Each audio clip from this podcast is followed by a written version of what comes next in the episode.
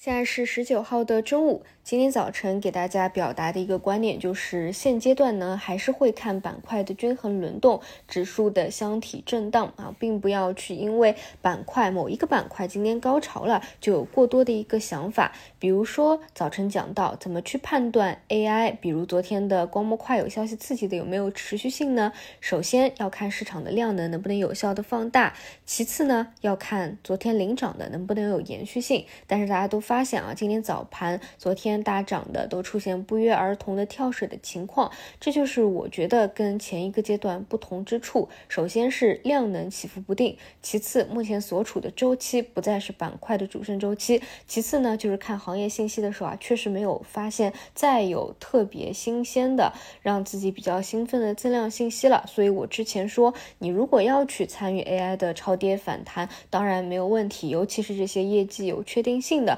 或者想象力比较大的，或者筹码。比较好的，但是你就一个短期的基点来说，你能够带走多少利润，这个是不好说的，差不多就是这个意思吧。所以我是从前一个阶段以来啊，一直会说去守一些低位的均衡轮动，其实挺好的啊。所以这个阶段一些半导体啊、消费电子啊、MR 啊啊，包括前两天的新技术都会比较不错啊，其实都是有均衡的轮动的。那么今天呢，主要是半导体方向早盘的反馈就会比较好一些。其实这几。几天啊，科创一直表现会比较强，因为前期回调的确实也比较充分了啊，这个大家也清楚，并且呢，主要是美股这边啊，不少的相关的公司确实反馈不错，不断的在走趋势，而且呢，昨天晚上又创出新高来。无论是英伟达还是美光也好啊，这里大家也不要过于纠结啊。为什么同一个细分方向，美股这边已经创新高了，但是 A 股这边呢还是非常的博弈。每一个涨跌的结果啊，都是综合的因素导致的。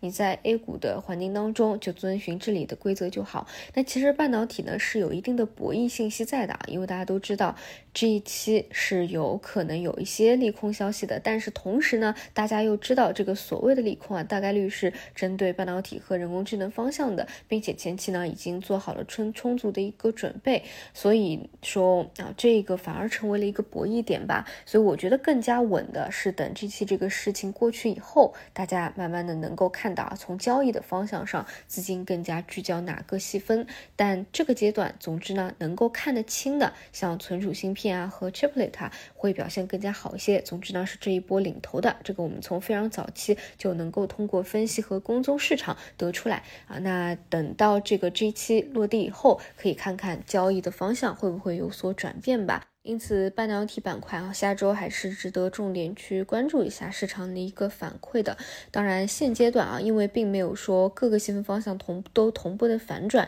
其实能够选一些优先级比较强的、率先有反应的。你想要追求中短期的一个表现的话啊，确实是还是需要去做一些功课的。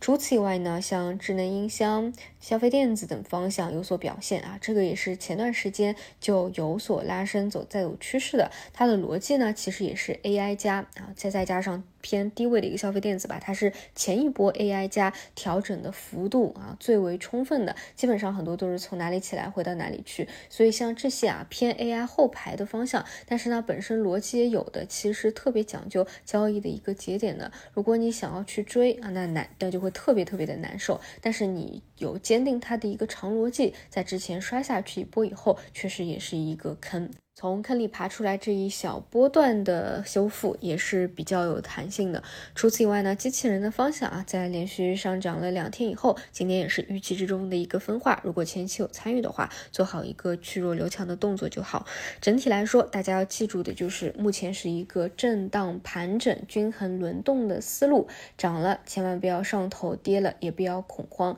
这就是今天早评主要表达的一个观点吧。好的，以上就是今天的所有内容，那我们就晚上再见。